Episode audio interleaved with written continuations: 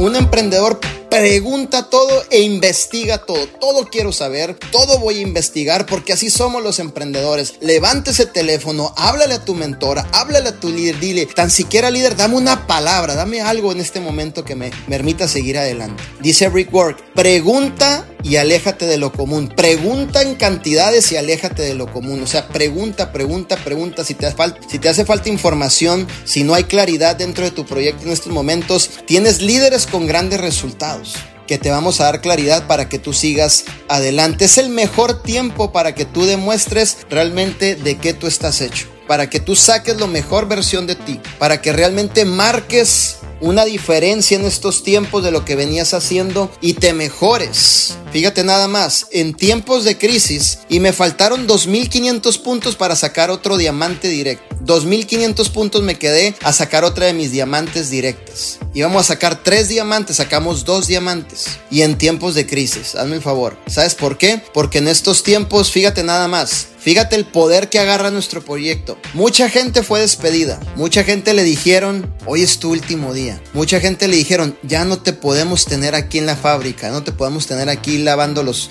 carros, no te podemos tener aquí, obviamente, en las oficinas. Te tienes que retirar con toda la pena del corazón, pero no te podemos tener aquí, no te podemos pagar. Te has despedido. Hay mucha gente en sus casas. Y este negocio es Business for Home, negocio desde casa. Y realmente nos da la oportunidad de seguir compartiendo la oportunidad a muchísimas, muchísimas personas.